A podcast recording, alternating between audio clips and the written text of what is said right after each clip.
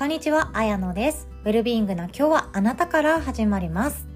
自分を生きる、やりたいことをやる人生を心地よく楽に味わいたい方のために、ウェルビーでヘルシーに生きるヒントを一日一つお届けしております。ウェルビーパートナーのあなたは今日はいかがお過ごしでしょうか？このポッドキャストチャンネルを一度でも聞いてくださった方のことをウェルビーパートナーの仲間だと思ってそう呼ばせていただいております。で、今日のお話はですね、生き方や人間関係で悩むのは口にする練習してないからじゃないっていうお話なんですね。口にする練習をしていないから生き方と人間関係で悩むかもしれない。そんな気づきがあったのでシェアさせていただきたいなと思います。で気づいたのはいろんなきっかけがあるんですけど一つ例に出すとあの世界の果てまで行って9の。世界の果てまで行って9の あの出川さんなんですよね。世界の果てまで行って9の出川さんのとあるコーナーに海外に行ってある目的地に行くんですけどそれをオンリー英語で喋り続けて相手から聞いてあここねこの電車乗ってこの地下鉄乗ってこの船に乗ってここにたどり着けたらゴールだねっていうのを英語で相手に質問して相手はもちろん海外の方だから英語でリスニングしてあなるほどなるほどっていう風になんかもうリアル脱出ゲームみたいな大規模なやつを時々されているんですよね。最近見てないからちょっとごめんなさい。最近のネタは分かんないんですけど大好きなんですよ。もうよくわからない英単語を喋ってたり日本語混じりの、えっと、英語っぽいようなことを言ってたりもうなんか 本当思い出しただけでもクスッとするようななんでそれが出てくるの？みたいなフレーズがあるんですよね。でそれを元にやってるんですけど出川さんなかなかたどり着けないんですよ。なかなかたどり着けないのは何でかっていうと英単語知らないし喋れないし聞いてもわからないからえどういうことみたいな。えわかんないわかんないっていう。そうわかんないさえもなんか日本語英語みたいな感じで言ってるみたいな。そういうことをずっと繰り返してるんですよね。自分の口から喋ったことのないことって自分の中に存在していなくって自分の辞書にないものって自分の口から出すことができなくってでこれって本当生き方とかもそうだと思うんですけど自分がやったことないこととか考えたことのないことっていうのはその存在さえも自分の体の中にないんですよね。なのでその選択肢とかその選択肢があるっていうことあとは作れるっていうことさえも私たち気づかないことがあるんですよ。これ大きいなって思うんですよね。で私はそれを「イッテ Q!」の出川さんの、うん、英語 英語でとにかく自分でとにかく喋ってよくわかんないけど相手から聞いたやつでえここかなかなって冒険しているあのコーナーからいつも思わされるんですよ。知ってたら知ってる単語がやってきたらあうん OK ってなるんですよね。サブウェイって言われたらあなるほどねそこに乗ればいいんだねとか英語のあの数字とかありますね。1、2、3とか、なんか3なんちゃらかんちゃらって言われたら、あ、3なんちゃらかんちゃら番線の、うん、バスに乗ればいいのねっていう風に分かると思うんですけど、分からない英単語、分からない響きがやってきても、自分の辞書の中に何もワードがなかったら、分からないんですよ。そして自分の辞書の中にないものは、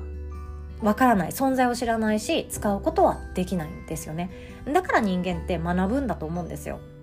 自分がやったことないことをしたい時は学びますしあ私変わりたいなとか抜け出したいなって思う時って学び探求しそれを使えるように実践を繰り返していくと思うんですよね。でこれって人間関係すごく影響してるっていうことが最近分かってきたんですよね。分かってきたというか私が気づくの遅すぎて。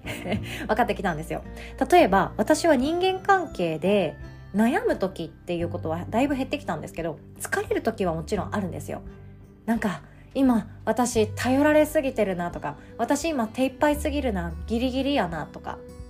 もうすぐなんか頭からシューって湯気が出て倒れそうみたいな瞬間があるんですよね。でそういう時もどう自分をコントロールしようかとかどんな風にして今日乗り切ろうかっていうことばかりを考えてたんですけど実は全然違っていたんですよ。実はやることって自分が喋ったことのない言葉。だけれどもこれを喋ったらうまくいくよね。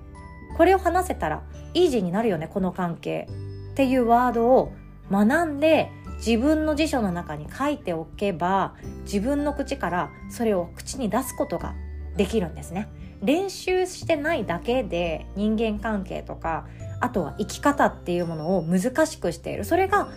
うまくいかないなとかなんだか疲れるなとかそういう時だっていうこと。これ気づいてきたんですよね。ちょっと分かりづらいかもしれない。ので具体的に、えー、お伝えするとじゃあ例えば例えばですよ。私が平日じゃあ珍しく朝から夕方ぐらいまで仕事をしてました。で夕方娘が小学校から帰ってきました。家事も終わってないし晩ご飯も作ってないしうわーみたいな。うん、やばいやばいやばい、やばいよやばいよ、みたいな、出川さん引っ張ってますね。そういう 時があったとしましょう。で、その時に、晩ご飯作るのも私だし、お風呂掃除するのも私だし、なんかこの片付けするのも私だし、でもなんか今日一日フル回転で仕事してて、なんか頭も使った、体も使った、なんだか疲れててエネルギーが湧いてこないなっていう時。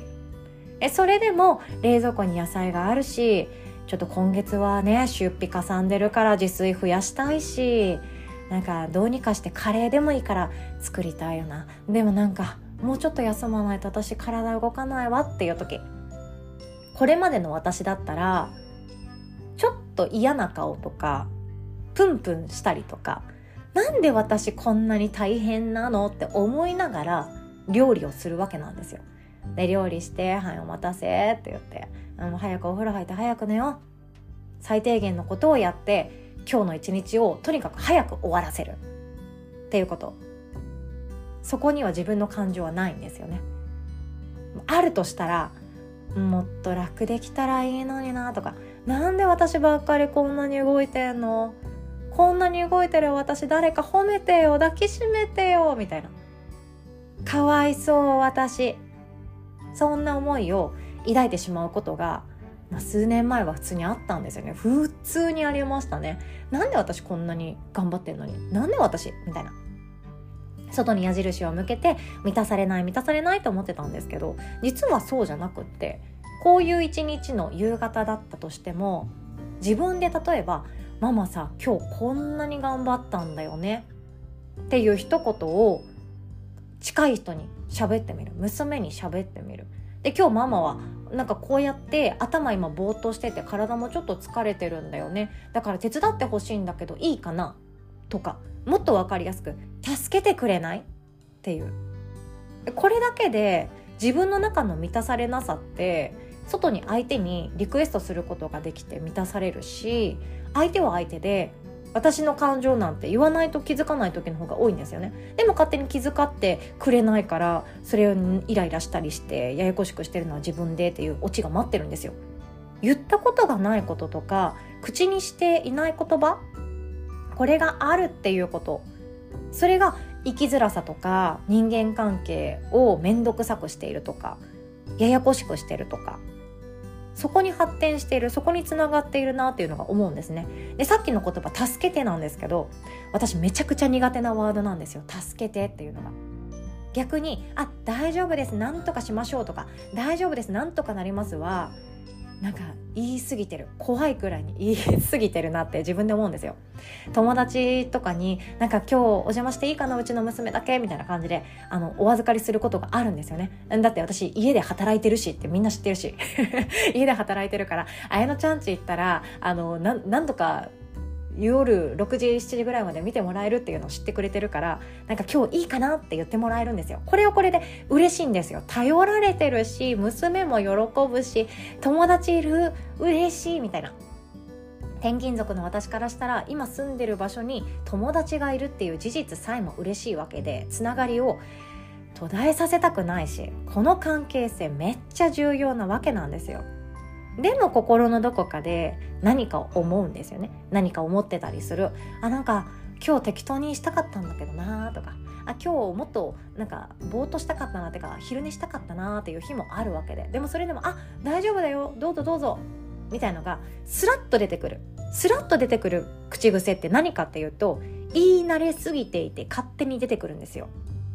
感じるとか自分の欲求と照らし合わせるとかそういう作業を無視して頭と口がつながっていてあ今日大丈夫。家にいる。うんいいよ大丈夫だよ。っていうふうに言っちゃってる。むしろ考えてもないかもしれない。言いやすい言葉って使っているんですよ。普段から使っている言葉って言いやすいと思います。私は職場で「すみません大変申し訳ございません以後気をつけます」言い過ぎてました。言い過ぎてるからまださらっと言えます。言い過ぎてたなって本当に思うんですよね。すぐ「すみませんすみませんごめんなさい」って言って。すぐに言っちゃう。でちょっとしたことでも「ありがとうございます」っていう。えこれって言った方がいいし言う回数が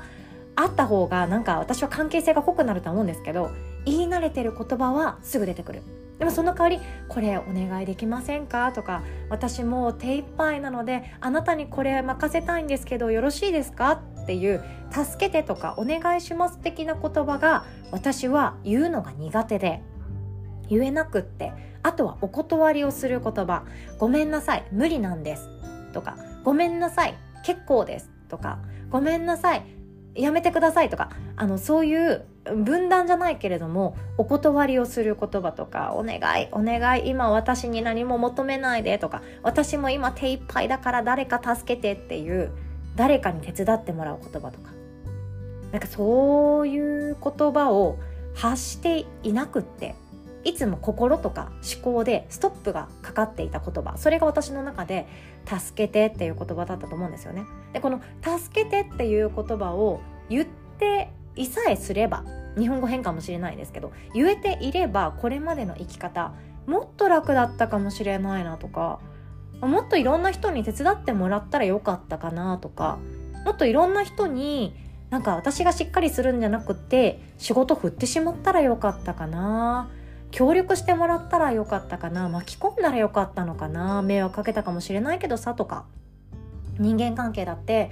私なんてかわいそうなのっていう時はこの「助けて」が言えなかった時であって「助けて」って言えさえすればあなんかそれに答えてくれなかったとしても私今こんな状況なんだよっていうのを相手は理解してくれる気づいてくれることはできたかもしれないよねとかそういうふうに自分の中であの時のあの悩みあの時のあのいざこざあの時のあの、うん、ほつれたやつ助けての一言で解決したかもしれないなっていう仮説が未来に向けて湧き起こるんですよ。ぜひともあなたがもし何かしらで悩んでいるのであれば口にしたことがない言葉があるかもしれないです。それは人によっては優しすぎる人だったら怒りの言葉かもしれない。それちょっと腹立つなとかそれちょっと私嫌だって思った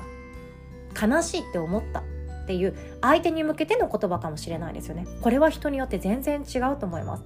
愛してるとか大好きとかあのラブラブチュッチューなのかもしれないしあとは私みたいに助けてとかお願い手伝ってとか私こんなにもできないあできない私よく言ってるな。からあのお願い協力してとかごめん大丈夫って言ったのやっぱ嘘だわとか。言い慣れてない言葉を言っちゃう。えそこから新しい自分が始まっていくんだと思ったんですよね。ということで今日はこんなお話でございました。最後までお聴きくださり、いつも本当にありがとうございます。そしてお知らせになりますが、今現在未来ラボの LINE ご登録いただきました方へプレゼントさせていただいております。すでにお申し込みいただいた方ありがとうございます。LINE をスマホでご登録してくださった方には右下のボタンを押していただけますと、期間限定なんですけど、過去の無料または有料講座の中で私がお気に入りのものをシェアさせていただいてるんですよね。厳選させていただきました。でそれを学んでいただくことができます。でそこから無料の30分手相を使った転職鑑定仕事診断私が1対1でさせていただくことができますのでご興味がある方は是非ともお申し込みください。詳細はこの音声の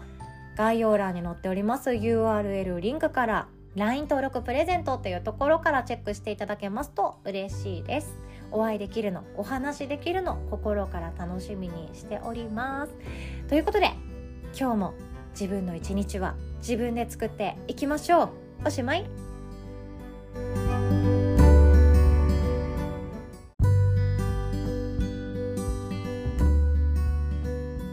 お知らせです。2023年11月はウェルビーマインドフルネスリーダー養成講座スタートいたします。木曜日の朝コースと土曜日の朝コースの開講が決定しております。ウェルビーマインドフルネスリーダーはどういうことをしていく人になるかっていうとまずは自分の心生き方マインドフルネスな毎日を作るっていうところ。そしてそこから周りの大切な人たち家族とか友達仕事場での仲間そんな方々にマインドフルネスな空間や時間心地よさっていうものを提供できる人の幸せに貢献できる人を増やしたくてこの養成講座を準備しております。もっとこのマインドフルネスリーダーとして仕事をしていきたいとかカウンセラーをやっていきたいという方にも対応させていただいておりますので詳細はこの音声の URL のリンクからチェックしていただけますと幸いです。そしてオンラインのイベントです。11月3日祝日の朝は優香先生によりますプログラミングの講座が開催決定となっております。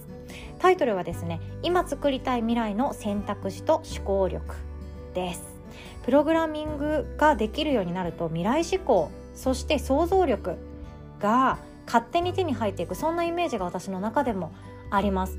こうあるにはどうしたらいいか失敗したエラーが出たとしてもじゃあどうしたらいいかというふうに前進する力も手に入るかなと思っております。今回はですね自分のお子さんにプログラミングを教えたいっていうよりかはこれからのあなた自身の選択肢の一つとして副業やスキルの一つとしてプログラミングをお家で教えられる人になりませんかっていう提案の回にもなっております。こちらも要チェックしていただけますととっても嬉しいです。そして開催日時迫ってまいりました。11月5日日曜日の朝8時スタートです。無料の開催です。あなただけの成功本を作る1日目。ということでポッドキャストを聞いてくださっている方向けの特別な一日にしたいなと思っております。ウェルビングには幸福の5つの柱っていうのがあってライフワーク生きがい仕事があるっていうキャリアのウェルビーングと友達や仲間がいて孤独ではないというコミュニティのウェルビーング。仕事でのつながりや私ここにいていいんだっていう存在価値必要とされている実感のソーシャルなウェルビーング。そして経済的な安心。お金を理由に何かを諦めなくていいっていうファイナンシャルなウェルビーング。そして最後に心体の健康活動の自由があるっていうフィジカルなウェルビーング。